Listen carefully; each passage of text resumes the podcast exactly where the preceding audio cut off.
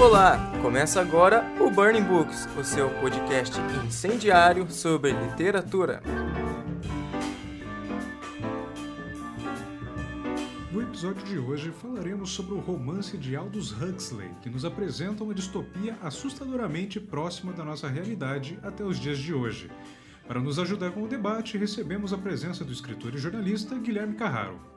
E o livro de hoje é Admirável Mundo Novo. Vamos ao resumo e resenha do livro.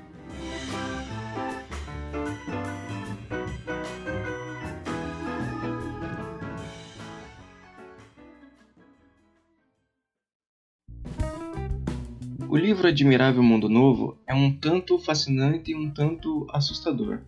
Porque, pensem, primeiramente, é, imagine uma sociedade onde o único prazer de cada indivíduo é o comportamento social que ele vai ter focado no coletivo. E este foco no coletivo é justamente para que nenhuma unidade, ou seja, nenhum ser humano, se desestabilize a ponto de não poder produzir. Então, Aldous Huxley traz essa sociedade distópica, onde o Estado é responsável por fabricar pessoas e fabricar é, estas distrações para que as pessoas mantenham sempre todos os indivíduos focados apenas no seu prazer, ignorando todas as adversidades que eles enfrentariam é, numa sociedade é, comum, ou no, no, caso como nós conhecemos. Então Huxley traz é, essa distopia é, severa, porque ele acaba invertendo né, o que a gente imagina que seria uma sociedade utópica, que é, se pegar qualquer pessoa e pensar o que seria uma sociedade perfeita, né? Que no caso seria uma utopia, e trazer, perguntar para qualquer pessoa, a pessoa vai falar que é uma sociedade estável e feliz. Pois bem, o Huxley traz exatamente isso e mostra todo o controle que o governo faz para, para que as pessoas mantenham esse, esse status quo. E para fazer essa sociedade perfeita, o governo, o Estado, chame como quiser, teve que abdicar de alguns, algumas faculdades naturais do ser humano. Em primeiro lugar, que o Estado fabrica pessoas, então ele já corta relações de pais e mães, e do mesmo, é, no mesmo óvulo faz 80, 90 pessoas, todas exatamente iguais. E essas pessoas que são fabricadas, elas têm suas funções, elas são fabricadas justamente para cumprir é, com um papel exercido. Elas são divididas em alfa, beta, alfa mais mais, né, que é mais top, gama, delta, e os mais é, que são considerados os mais ignorantes são os Y, que fazem o trabalho mais pesado e tudo mais. Então essas crianças são criadas em laboratório e elas são educadas em laboratório de uma maneira indireta. Enquanto elas estão dormindo, elas ficam num quartinho lá e fica, ficam repetindo frases é, totalmente é, aleatórias para que elas vão meio que incorporando esses significados e essas ideias para elas apenas reproduzirem, não é, terem nenhum estímulo próprio.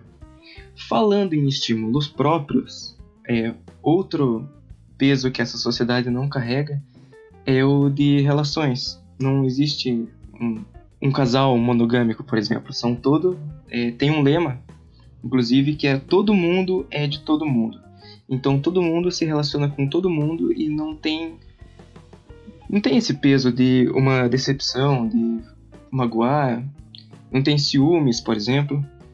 Então temos essa sociedade é, focada em produzir mas é, com a, a, recompensa do prazer. Né? O Estado também é, proporciona vários, vários sentidos e enquanto cria várias opções de lazer.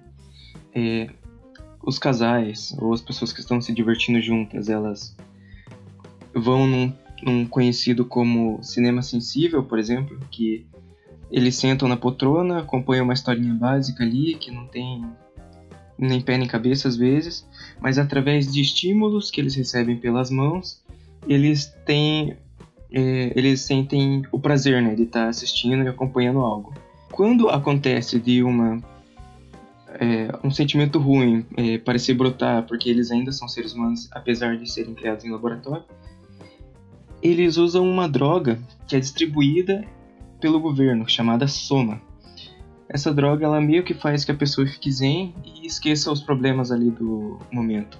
Então é comum que é, obrigatoriamente todos eles tomem essa droga no dia a dia e tomem uma dose, dose a mais caso, caso surjam essas adversidades. Como cada distopia surge é, de um personagem subversivo, nessa a gente conhece Bernard Marx. Ele é um alfa mais mais que teve uma complicação na sua gestação de laboratório, enfim. E ele é um pouco diferente. Ele foi criado para ser um dos líderes, uma galera que trabalha menos e comanda. E tem esses estímulos é, favoráveis e ele começa a questionar é, como funciona essa sociedade e por que ninguém é, reclama, porque tá todo mundo tendo prazer e, e usando desse prazer, né, de tudo que o, o Estado dá para eles, é, é tudo muito bom, eles não têm do que reclamar. Então eles, esse Bernard Marx ele começa a questionar essa esse mecanismo, né, de, de se criar e fazer pessoas, e ele começa e ele para de usar o soma e ele começa a ser visto como o, um estranho, né, alguém que não se relaciona com ninguém faz quatro semanas, pô, quatro semanas é pouquinho, alguém que não não conversa muito, alguém que tem prefere ficar é, sozinho na dele. Então é muito interessante você ver todas essas relações. Né? Outro personagem interessante que a gente tem no Admirável Mundo Novo é o Selvagem. O Selvagem ele vem de uma é, de um povo que não teve essas influências do, de uma entidade maior que foi se organizando como povo, como se fossem índios, né? Eles falam, eles chegam a mencionar esse termo índio. E é legal de ver que o, o selvagem, em dado momento, ele vem para essa cidade totalmente mecanizada e todas as ideias de sentimentos e relações que ele tem vêm de, do Shakespeare, de tudo que ele leu do Shakespeare, que ele é, todos os livros foram proibidos, eles não precisam mais pensar. Só que em algum momento da vida dele, ele acabou se deparando com é, um livro que continha todos os, os teatros de Shakespeare, né? toda a obra completa do, do autor inglês. E tudo que ele conhece de amor e de ódio é tudo muito penoso, assim, é muito romantizado, porque veio da arte, né? Então a gente tem eh, esses conflitos, esses personagens e esse tipo de sociedade. É, repito, é um livro muito tenebroso, acho que é um dos livros mais tenebrosos que eu já li, porque ele foca justamente no no que, digamos, seria o lado bom da vida. Enquanto a gente está é, perdendo tempo com coisas supérfluas, o mundo está acabando. E a gente pode pegar o nosso Brasil como exemplo, sempre, para qualquer coisa de literatura e ver que enquanto a gente está se divertindo, a gente está acabando. É, parece que todas essas pequenas coisas que a gente faz, elas tiram nossa, nosso foco de maneira que a vida ela deixa de fazer sentido e deixa de ter importância. É, usamos do lazer para para disfarçar exatamente para essa fuga, né? A gente só não tem droga liberada pelo governo, né? Mas temos é, filmes, temos TV, temos os esportes, porque não ser um tipo de entretenimento alienante, né? É uma leitura um pouco difícil no começo, mas ele engata, tem um dos capítulos é, principais ali que do início ali ele é um pouco difícil de ler porque o Huxley pega um monte de, de frase que é um monte de gente em vários lugares falando várias coisas diferentes então é um livro muito louco é, eu recomendo e digo que se preparem porque ele vai acabar mexendo com estruturas que ninguém quer mexer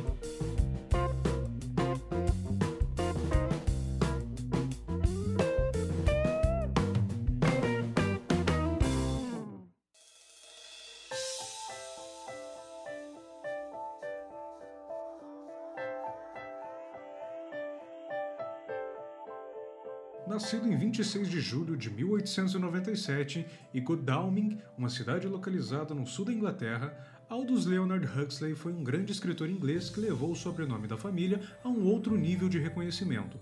Seu avô, por exemplo, foi Thomas Henry Huxley, um dos principais cientistas ingleses do século XIX.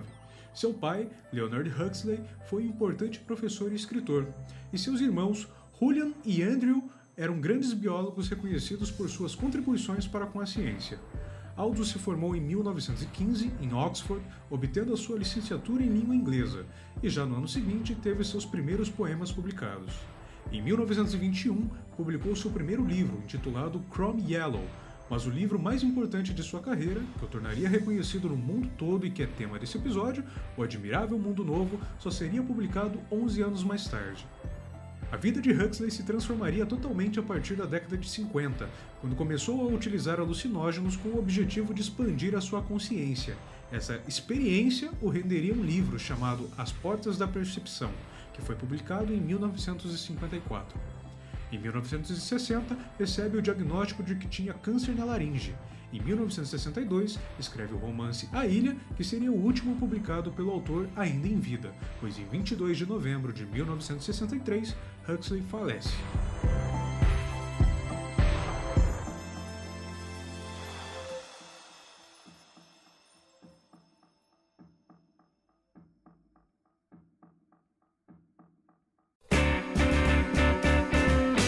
E hoje, para falar desse livro cabulosíssimo, eu recebo aqui, na bancada do Burning Books Podcast, o meu amigo e queridíssimo Guilherme Carraro. Ele é estudante de História da Arte, jornalista e escritor. Então, como de praxe, começo perguntando: Guilherme, você tem sentimentos? Olha, eu tenho muitos e é muito triste. de certa maneira é bom, de certa maneira é ruim, né? Mas é, é, eu acho que é interessante você fazer uma pergunta que é uma, não é o tipo de pergunta que você se faz sempre para alguém, né? Então é interessante perguntar para o outro, para você mesmo, você tem sentimentos, né? Então, isso aí... Mas eu acho que eu tenho, cara, eu acho que eu tenho. E para que eles servem no seu ofício como escritor, como jornalista? Eu acho que principalmente para ter uma sensibilidade ao mundo, né? para você enxergar o mundo de uma maneira diferente, de você sentir, de você é, se dar para, para o mundo, né, como você realmente é. Então acho que é essencial na parte artística você ter um, uma sensibilidade, né, um sentimento bem, bem não estancado, né, mas que seja bem definido. É, nesse livro, o Huxley ele pega essa ideia de mundo perfeito, uma sociedade feliz, e subverte para algo triste e complexo. Ele transforma o que seria uma utopia, né, que quando a gente pensa o que seria uma sociedade perfeita, seria uma sociedade feliz, ele acaba usando exatamente isso para transformar em uma distopia.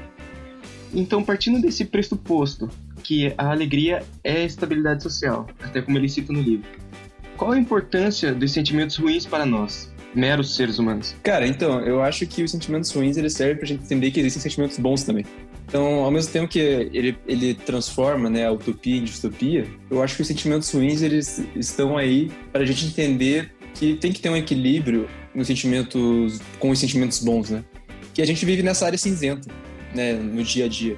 A gente sabe quando a gente está feliz, mas a gente sabe quando a gente está triste também, quando tem um sentimento ruim. Então, ao meu ver, assim, principalmente para para nós, assim, que para mim, para você, que trabalhamos no meio com artes, com literatura, para, os, para qualquer pessoa que trabalhe com artes, eu acho que é muito difícil você lidar com essa estabilidade às vezes, porque como você tem que estar tá colocando sentimento no teu trabalho o tempo inteiro, seja ele bom ou ruim, você tem que estar tá sentindo o tempo inteiro, e às vezes sentir o tempo inteiro nem sempre é 100% bom, né?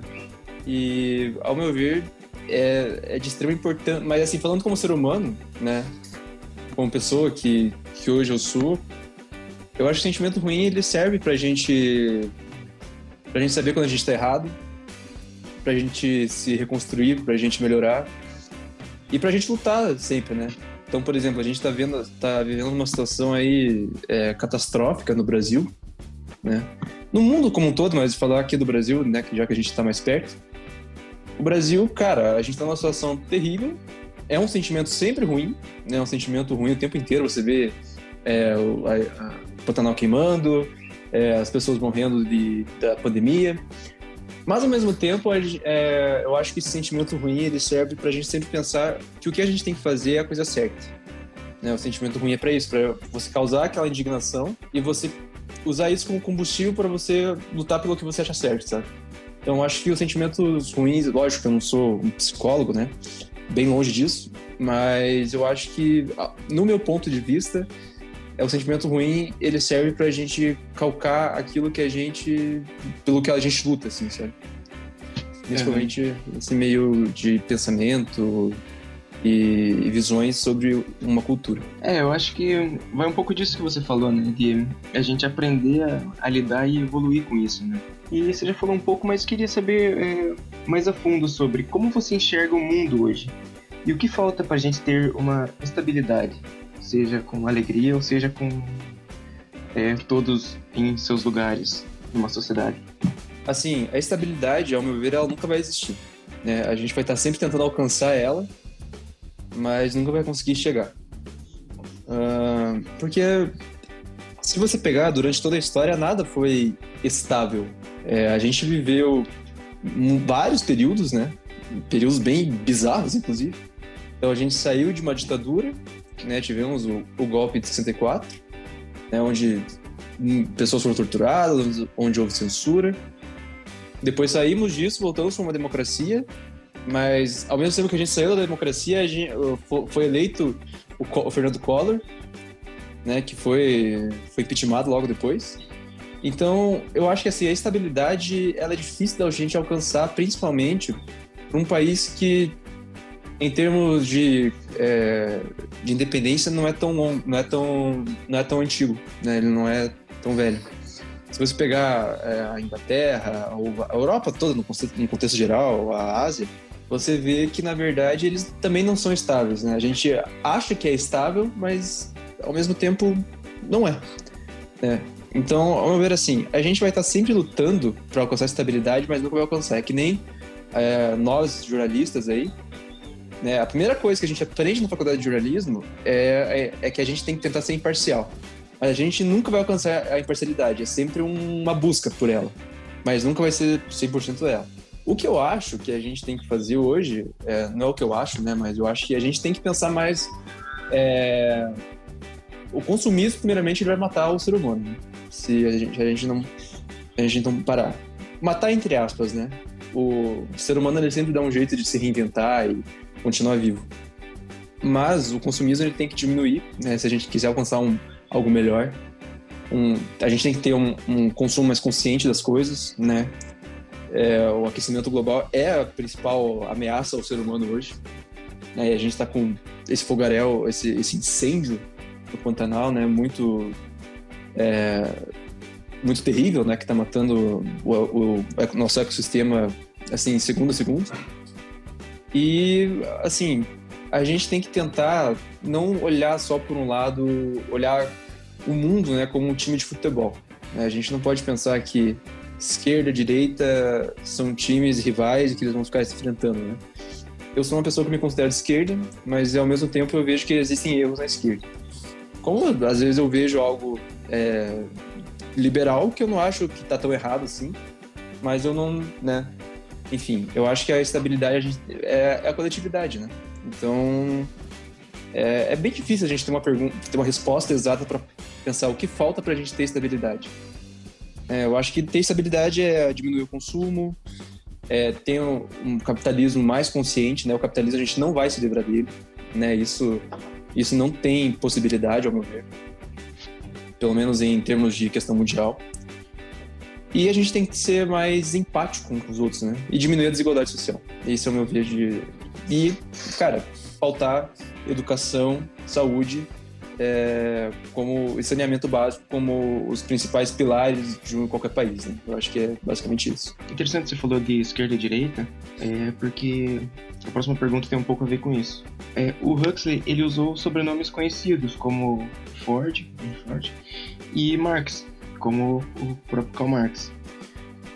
E ele fala de capitalismo e produção nessa, nesse livro, né? seja de gente ou seja de produtos mesmo. Você acredita que ele pensou em fazer uma crítica ao consumismo, à indústria cultural, aos nossos pensadores a nossa lógica social ou foi uma mistura de tudo isso junto? Ao meu ver, eu acho que o Huxley ele foi tão visionário ele não tentou fazer uma mera crítica ao consumismo, né, à produção em massa. Uma mera crítica. Né? Ele fez uma, um negócio muito além daquilo, né, principalmente quando que o livro foi lançado em 32. Então, assim, o Huxley ele praticamente sintetizou a história da humanidade, né? Os principais eventos, tudo isso. Se você pegar, é, não tem só, né, o, o, Ford e o Marx, né, que são os principais uhum. contrapontos do livro. Tem vários outros nomes da história, né? Tem, Mal, tem Malthus, tem Freud, enfim, vários outros nomes. Então, assim, ao meu ver, foi tudo isso junto, né? Ele ele estava dando meio que assim uma visão do que poderia ser o mundo, né, em 2000 para em, em 2500 nesse esse século. E é muito interessante que ele pega todos os fatos, né, e, e, e faz exatamente o que a história faz, ela aglomera, porque é aquilo que a gente estava falando, né, da estabilidade. O mundo nunca vai estar estável, vai estar acontecendo uma coisa ruim, no, em outro lugar vai estar acontecendo uma coisa boa. E assim é a vida de cada indivíduo, né? Então, se a gente também vê ali que ah, as pessoas são felizes nesse regime totalitário terrível ali, né? Mas elas não estão livres. É, elas estão, elas não têm mãe. É, é, só, é, um, é um negócio assim muito estranho, né? Porque a produção em massa do ser humano. E assim, é um negócio assustador. Né? Foi um dos livros que mais me perturbou, eu confesso. É, nem, não, não houve um livro de terror que me, que me perturbou mais do que isso. E olha que a gente tá bem longe do terror, né? Ali. Quer dizer, depende de como a gente vê também. Mas é, eu acho que ele foi tudo isso junto, né? A gente pensar, ele apontou vários erros, né? Ele apontou várias, vários olhares. E assim, quando a gente pega e vê a exposição em massa, né? Aí pensa, pô, mas os caras eles não pensam, eles não sentem, eles não tem nada. Mas eles ali, pelo menos, eles estão felizes ali. E daí a gente olha para outro lado, que são selvagens, né? E eles sentem muito mais, eles são muito mais sensíveis ao sentimento, ao pensamento, mas eles também sofrem, né? Então eu acho que há os seus prós e contras nos dois lados, mas principalmente no nessa nessa como é que é essa civilização, nessas pessoas civilizadas, né, que são muito mais controladas, totalitárias. É, isso é bem óbvio, né? Mas eu acho que o, o Huxley ele também fez questão de mostrar que mesmo a gente tendo o lado bom, que é ali o selvagem, o sentimentalismo, a gente vai perder por alguma coisa, né? E, e eu acho que é assim, toda, toda a questão social do mundo, enfim. Capitalismo, ao mesmo tempo que a gente tenha, né, esse pensamento ah, de a gente comprar as coisas, também tem, tem um negócio ruim que é esse consumo excessivo, né? Que é um negócio é. Que, vai, que afeta o mundo diariamente. É que a gente tem ali uma sociedade que ela é feita para produção e para o consumo, né? E é. essa sociedade feita para produção e para o consumo, ela não precisa. Não é que ela não precisa, ela é criada justamente para não ter nenhuma. É, nada que vá desestabilizar ela emocionalmente, que ela continue nesse, mantendo esse pique, né? Produzir e consumir. É, ao meu ver, assim, é interessante ele falar que, por exemplo, uma das personagens, a Lenina, ela é uma pessoa que ela é feliz né? Ela se diz feliz. Uhum. Mas ela tá sempre usando soma, que é a droga do livro, né? Pra uhum. pessoa não ficar é, chateada, pra ela ficar sempre feliz. Então, é um negócio assim, é, é, é felicidade a que custo, né? É paz por meio de uma mentira. Né? Então, ali ela tá feliz por meio de uma droga. Ela não tá realmente feliz, né? Uhum. E se a gente pensar nesse sentido, o que o Paulo, por exemplo, vamos introduzir uma coisa meio aleatória, tipo Paulo Freire que fala que a, a educação tem que ser libertadora. Hum. Ali a gente vê que ali é, é, o negócio está aprisionando a pessoa, né? Não libertando. Uhum. Então tem que pensar, tá, eles são felizes, mas eles não são reais. Né? Agora, se você pega pelo lado selvagem, dos selvagens, eles têm os seus contras, né? Eles sofrem, mas eles são libertos. Uhum. Eles estão livres, né? Eles não são controlados. Então, é, é realmente interessante a gente uhum. pensar em toda essa crítica, essa visão que o Huxley trouxe pra gente aí. Uhum. E quais as diferenças que você enxerga da atuação do Estado, da vida real e do livro? Tá certo que do livro cria pessoas, né? Mas faz. É, o que você vê que o Estado faz que é diferente do livro ou que parece também poder citar? Então, eu acho que o nosso Estado brasileiro ele tem por meio essa esse punho de ferro de querer colocar ordem, né? Ordem a todo custo. É, e é, é, muito interessante a gente analisar que, embora o, o, governo tente botar ordem a todo custo, ele não está conseguindo, na verdade, o país está bem desgovernado. A gente vê uma coisa terrível que está acontecendo. É muito sombrio em todo, em todo aspecto. Desesperador. É, então, assim, é um contraponto que seria muito interessante se você ver num seriado de televisão, mas não numa vida real. É, então, eu enxergo isso. Né? A, a, eu perguntou a diferença, eu estou primeiramente vendo a, o que é né, igual, que é esse poder da ordem. Eu acho que na diferença, a única coisa que a gente pode ver é que as pessoas são mais. Os governantes são inteligentes, mas são ditadores, né? São totalitários. A diferença aí do, do nosso governo, que é um governo praticamente praticamente não, né? É um governo burro, é um governo tirano, é um governo terrível, né? É, eu, eu acho que o, o nosso governo atual com Bolsonaro e Paulo Guedes e os demais ministros, eles são todos contra a arte, né? Mas eles são é. É, contra a arte no geral, isso que é mais ridículo ainda, né? Eles não... Eles cortam o verbo da Ancine, eles é, querem taxar o livro, por exemplo, é, na verdade, assim, é um negócio que. É, como é que a gente pode dizer? O que muda aqui do livro é só ficção científica, né? De resto hum, é muito parecido. É, é engraçado essa pergunta, porque é, eu imagino que em outros lugares os governos, o, o Estado, ele atua para o ser humano ter esses momentos de lazer, ter prazer. Nosso não, tipo, é totalmente largado os traços. É, exatamente. E eu enxergo muito mais semelhanças do que diferenças, né? Uhum. Na verdade, entre o nosso estado e entre o livro e a vida real. E é, assim, é muito triste, né? A gente pensar que, que a gente per... a gente não perdeu, né? Eu acho que ainda a gente lógico tá numa uma batalha bem feia aí para é. para manter né, o país, mas a guerra ainda não acabou, né? Não terminou. E a, e a gente está aí, né? Tanto que nós somos jornalistas, somos autores, somos estudantes, somos intelectuais que estamos aí para resistir a isso e é para isso que estamos vivos, né? Ao meu ver. Falando em intelectual, vamos deixar o Bolsonaro um pouco de lado. Obrigado. E trazer, trazer as coisas um pouquinho mais perto do coração.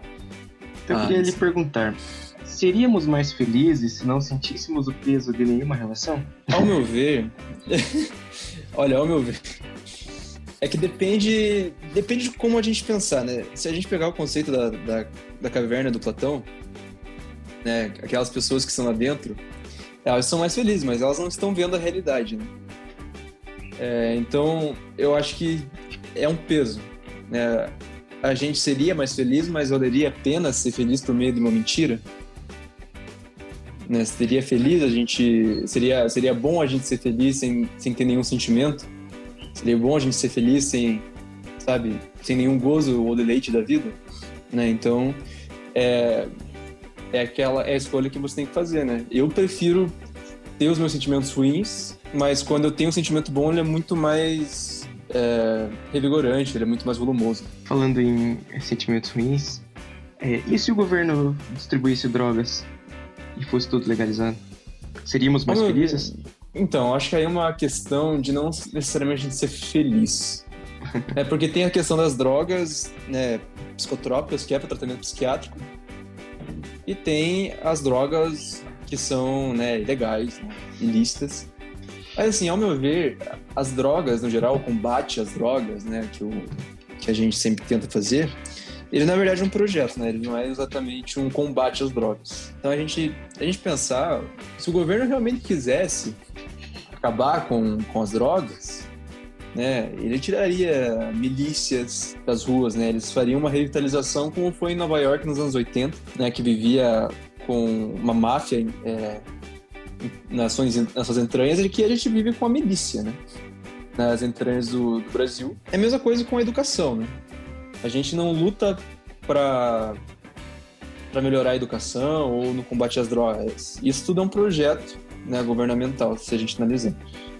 É, não faz sentido a gente estar tá numa guerra há tantos anos assim contra drogas e as pessoas ainda continuarem morrendo. Então, assim, ao meu ver, a liberação de drogas traria mais benefícios do que coisas ruins, né?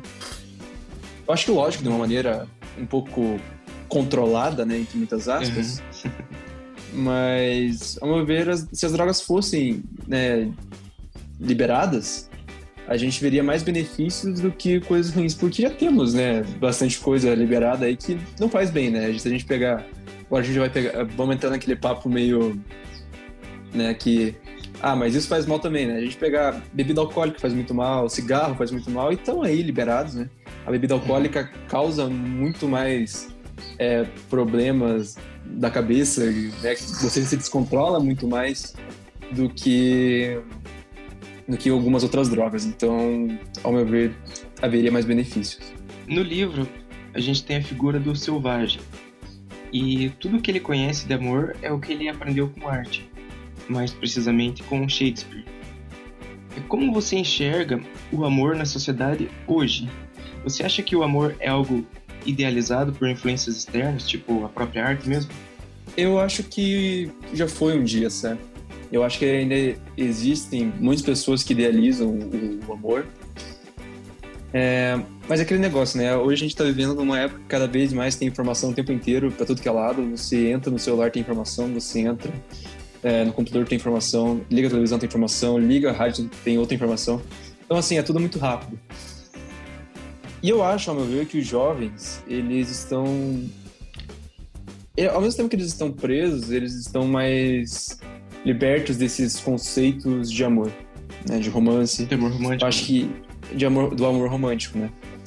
É, assim, eu acho que a gente não tá mais idealizando as pessoas.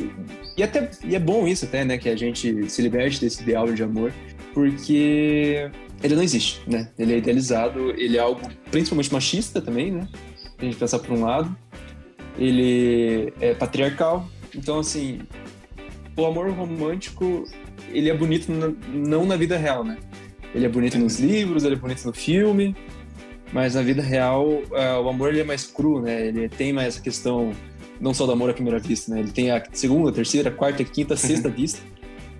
Então, assim, é, eu acho que nossas relações elas estão cada vez mais líquidas, né? Como já diria o filósofo citado por todos nas redes sociais, o Bauman. E eu acho que é basicamente isso, né? A gente tem aí uma questão de de um amor não tão mais romântico, de um amor mais liberto. Isso é bom, né? Porque a gente começa a ver que o amor ele é dissipado de várias, de várias maneiras, né? Na, não só do amor romântico, mas da fraternidade, é, do amor paterno, materno, né? E hoje a gente está vivendo uma época que as pessoas elas não têm mais medo de esconder o amor que elas sentem. Né? Então, é, a comunidade é... É, então, a gente tá, a gente tá, a gente tá vivendo isso, né? A gente não tá no, no, no, chegou assim, sabe? Ao meu ver, as pessoas elas estão começando a se mostrar, né? Antigamente, se não não via muita gente falar que que amavam, né, pessoas do mesmo sexo, homossexuais, é, trans, esse tipo de pessoas, assim, né? Antigamente, essas pessoas, elas iam, elas se escondiam ao máximo, elas sofriam muito, né? E hoje as pessoas, elas estão se libertando mais, e isso é bom, né? Mesmo que ainda não seja o ideal de, de número de gente, né? Se, se desprendendo desses estigmas, pelo menos a gente está vendo uma pontinha do iceberg, assim, sabe? Então, talvez eu esteja enxergando com um otimismo exacerbado, né? Mas, é, vamos, vamos ver o que vai acontecer, né? Tomara que a gente continue a ver essa essa evolução, né, dos direitos LGBTQ, de, de, enfim, de todos os direitos que seres humanos, direitos humanos, e que não seja só direitos humanos para humanos direitos, né? então, falando, fazendo uma pergunta derradeira, é, a arte aliena ou liberta? Eu acho que ela faz, ela pode fazer os dois, dependendo de quem você for, dependendo da sua cabeça. É, assim, quando você pega, por exemplo, se a gente pegar um filme um filme muito polêmico, né, que foi o Green Book, que foi o ganhador do Oscar do ano retrasado. Ele é um livro que ele é um filme polêmico, né? Eu hoje eu vejo muitos defeitos nele de como foi tratado né, a questão racial, a questão. E daí a gente pega o outro filme que ganhou, né, o ano passado, que, esse ano na verdade, né, que foi Parasita. Esses livros, ele, esses livros, desculpa, esses filmes, eles falam sobre questões de desigualdade, questões raciais. E um foi mais bem abordado do que o outro.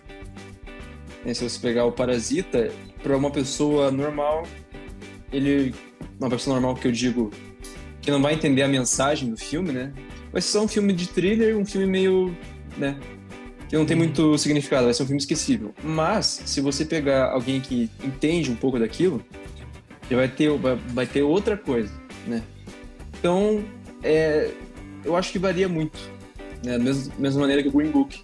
Para mim, Green Book ele é, um, ele é um filme que falou de como você pode falar, você ser amigo de uma pessoa negra, mas continuar sendo um racista. Eu acho que depende muito de como você olhar, né? Mas eu acho que, mais ao meu ver, a arte ela tem muito mais a tendência de libertar do que alienar. Né? Falando no contexto normal aqui entre eu e você, mas claro que no contexto universal ela tem muito mais intenção de libertar, né? De te fazer pensar e te, de colocar gasolina na tua cabeça. E isso por si só já é muito bom. É, e depois de ficarmos perturbadíssimos lendo este livro, é, o que você tira dele? É, qual a mensagem que fica? Qual o trauma que fica, melhor falando? Ele é um livro que eu terminei bem recentemente, o livro. Então, assim, para digerir é um negócio forte, né? O que eu posso dizer é que a gente tem que ser mais resiliente, mais empático, né? Essas coisas que são básicas, deveriam ser básicas para a humanidade, né? Mas não são tão óbvias para algumas pessoas. É, para a gente entender que sempre tem prós e contras na vida, né? E que a vida é essa, essa, esse espaço cinzento que a gente conversou lá no começo, que é tentar encontrar estabilidade, né? Mas que às vezes ela é bem difícil de alcançar. O que eu tiro desse livro é que a gente não pode abaixar nossas cabeças, por mais que seja difícil é, enfrentar regimes tiranos, totalitários.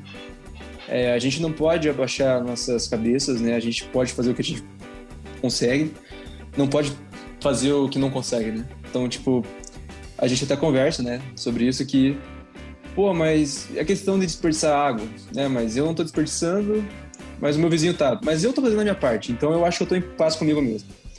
Né? Eu tive muitos problemas em relação a isso, né, quando eu era mais novo, que eu pensava, pô, mas que adianta só eu fazer, né? Eu, mas agora eu penso, é melhor eu fazer a minha parte do que não fazer nada.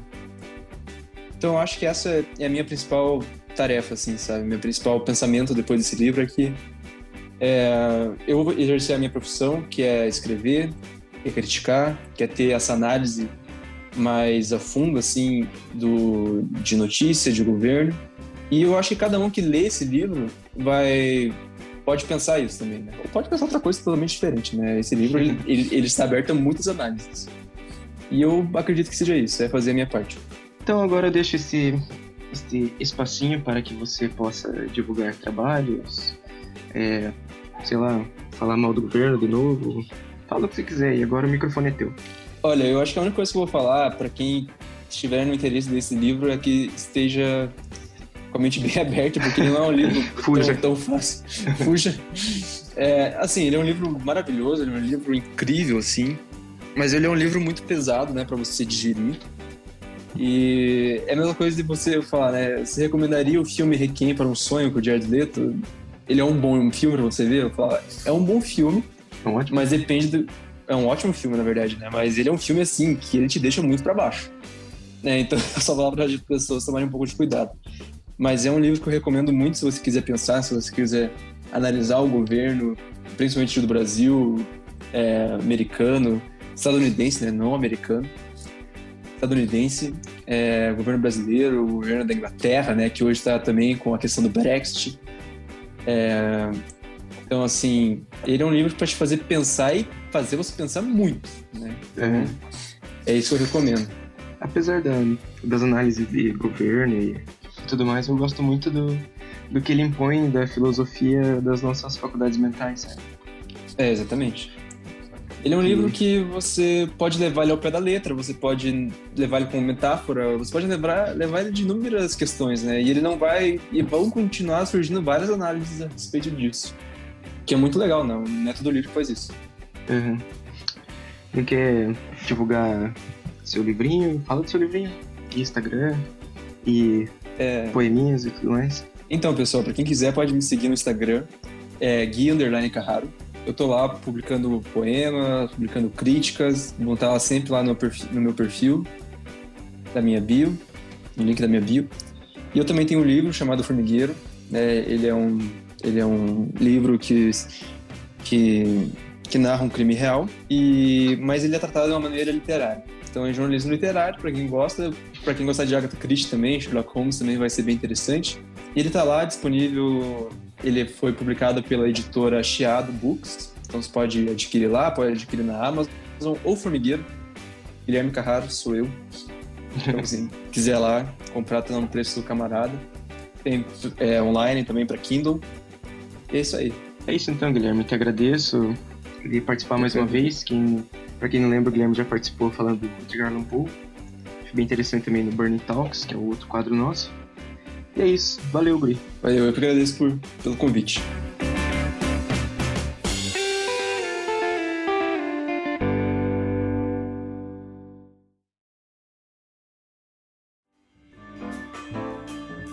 E o episódio de hoje fica por aqui. Nos vemos na semana que vem. Até lá!